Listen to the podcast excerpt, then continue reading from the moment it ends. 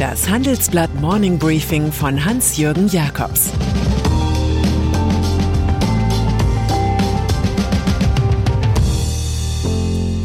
Guten Morgen allerseits. Heute ist Mittwoch, der 15. September, und das sind unsere Themen. Bidens Kraftanstrengung in Kalifornien. Die teuren Wahlgeschenke der Union. Milliardär kauft sich Ausflug ins All. Abwahl in Kalifornien. Zum Stresstest für US-Präsident Joe Biden wurden die Vorgänge in Kalifornien, einer Hochburg seiner Demokraten. Dort endete in der Nacht ein von den Republikanern bewirktes Abwahlverfahren gegen den demokratischen Gouverneur Gavin Newsom. Die Ergebnisse könnten möglicherweise auch die Zwischenwahlen im kommenden Jahr beeinflussen, wenn es um die Kontrolle des Kongresses geht.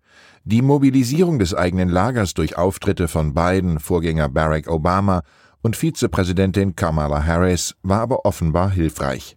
Newsons Abwahl erschien zuletzt immer unwahrscheinlicher. Die Republikaner hatten argumentiert, der Gouverneur scheitere bei der illegalen Migration und verlange zu hohe Steuern. Als Alternative standen 46 Kandidaten zur Auswahl, darunter auch Radiomoderator Larry Elder. Er hat den menschengemachten Klimawandel bestritten sowie Polizisten verteidigt, die schwarze Amerikaner erschossen haben. Bei Redaktionsschluss stand das Ergebnis der Abwahl in Kalifornien noch nicht fest. Newsom führt aber zuletzt in der Nachwahlbefragung. Internationale Lieferketten. Zu Zeiten, als die Globalisierung noch ihre Unschuld hatte, war die Erfolgsformel einfach. Je globaler, desto billiger, desto besser. Der Brexit, geopolitische Muskelspiele der Supermächte sowie die Pandemie haben jedoch das Risiko dieses Systems gezeigt. Die aktuelle Folge Knappheit bei Materialien und Rohstoffen. Ein Wachstumshindernis.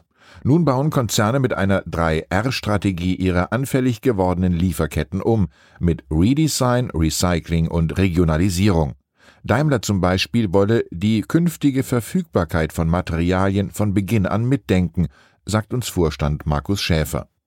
Der Warenhandel werde sich entschleunigen, kommentiert Gabriel Felbermeier, Chef des Instituts für Weltwirtschaft. Wir erleben eine neue Globalisierung.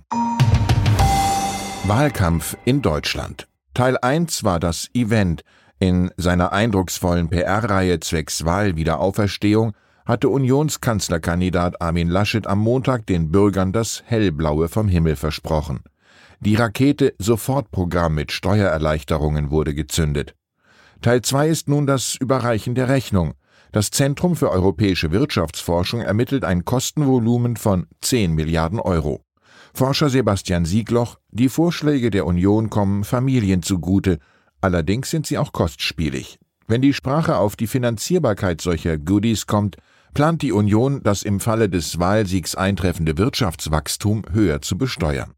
Den Wahlkampfspruch des Tages landete übrigens gestern Abend CDU-Zukunftsteammitglied Friedrich Merz bei Markus Lanz. Annalena Baerbock mag vom Völkerrecht kommen, vom Urheberrecht kommt sie sicher nicht. Er tritt heute in Stuttgart mit Laschet auf. Der bekommt in der Schlussphase des Wahlkampfs auch noch Unterstützung von Kanzlerin Angela Merkel. Die Union motiviert sich mit dem Projekt Umfragefavorit Olaf Scholz doch noch abzufangen. Diese Story wäre für die Union doch noch ein Happy End. In die Kritik geraten. Von der Vergangenheit der jungen Journalistin Nemi El Hassan wusste man bisher nichts. Jetzt weiß man nach einem Bildbericht, dass sie 2014 an einem israelfeindlichen Al-Quds-Marsch in Berlin teilgenommen hatte und ein Jahr später im Video der Bundeszentrale für politische Bildung darüber redete, Dschihad sei zum Symbol der Missinterpretation verkommen.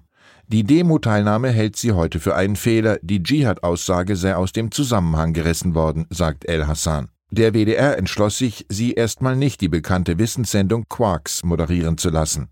Die Vorwürfe gegen sie wiegen schwer, erklärt der Sender. Es wiegt aber auch schwer, einer jungen Journalistin eine berufliche Entwicklung zu verwehren. Nun sei eine sorgfältige Prüfung geboten. Sowohl der WDR als auch die verhinderte Moderatorin erklärten, Antisemitismus strikt abzulehnen.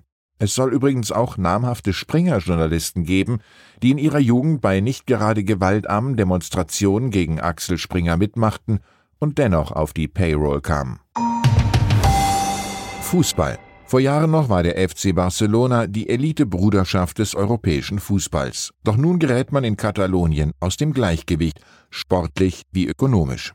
Gestern Abend gingen die Spanier in der Champions League mit 0 zu 3 gegen den FC Bayern München unter. Auch in der Bilanz offenbaren sich große Lücken, wie unsere Analyse zeigt. Mit dem hohen Verkaufserlös von 220 Millionen Euro für den Stürmer Neymar hatte der Club das eigene Lohngefüge so sehr inflationiert, dass fast 1,5 Milliarden Euro Schulden aufliefen. Stars wie Messi mussten weg. Zwar ist der Umsatz mit 708 Millionen noch stark, das Ergebnis von minus 100 Millionen aber ein Debakel.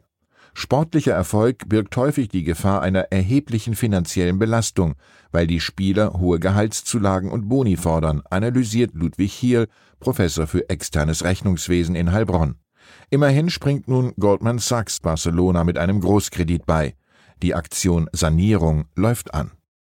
Großzügige Parteispende. Immobilienchef Sebastian Scheels leistete seine erste Parteispende überhaupt an die Grünen, 250.000 Euro. Damit ist man in der Wirtschaft Außenseiter. Aber der aus einer traditionsreichen Unternehmerfamilie stammende 40-Jährige traut der Ökopartei am ehesten zu, ökologische Maßnahmen zur Zukunftssicherung zu ergreifen. Auch kontert er den Vorwurf, die Grünen gängelten Firmen. Ich bin in erster Linie Mensch, in zweiter Linie Unternehmer, in dritter Linie Immobilienunternehmer. Momentan rollten mehrere Tsunamis auf uns zu, eine Naturkatastrophe in Zeitlupe, sagt er unserer Redaktion. Die Natur zu erhalten sei profitabler, als sie zu zerstören. Auch für die eigene Branche fordert Scheels radikales Umdenken. Die heutigen Wegwerfimmobilien würden beweisen, wir haben das Bauen in den letzten Jahren verlernt. Unsere Großeltern und Vorfahren haben noch kreislauffähig und für Generationen gebaut. Und dann ist da noch Jared Isaacman. Der US-Milliardär und Weltraumfan hebt am Mittwochabend amerikanischer Ortszeit ins All ab. Als Pilot steuert er das für rund 200 Millionen Dollar gecharterte Dragon-Raumschiff. Mit ihm fliegen eine Arzthelferin, eine Geologieprofessorin und ein zweifacher Vater, der für einen Freund einspringt. Drei Tage lang will das Quartett die Erde umkreisen. Das sei die erste nur mit Laien besetzte Mission in die Erdumlaufbahn, jubelt die Raumfahrtfirma SpaceX. Mit dem Himmelfahrtskommando will Isaac Mann Geld für ein Kinderkrankenhaus in Memphis sammeln. Nach Richard Branson und Amazon-Gründer Jeff Bezos ist er der dritte Milliardär, der als Raumfahrttourist um den Erdball kreist. Der Erkenntnisgewinn dürfte alles in allem gering sein, denn von Heinrich Heine wissen wir ja, wenn der liebe Gott sich im Himmel langweilt, dann öffnet er das Fenster und betrachtet die Boulevards von Paris. Ich wünsche Ihnen einen inspirierenden Tag mit oder ohne hochfliegende Pläne. Es grüßt Sie herzlich Ihr Hans-Jürgen Jakobs. Das war das Handelsblatt Morning Briefing von Hans-Jürgen Jakobs, gesprochen von Peter Hofmann.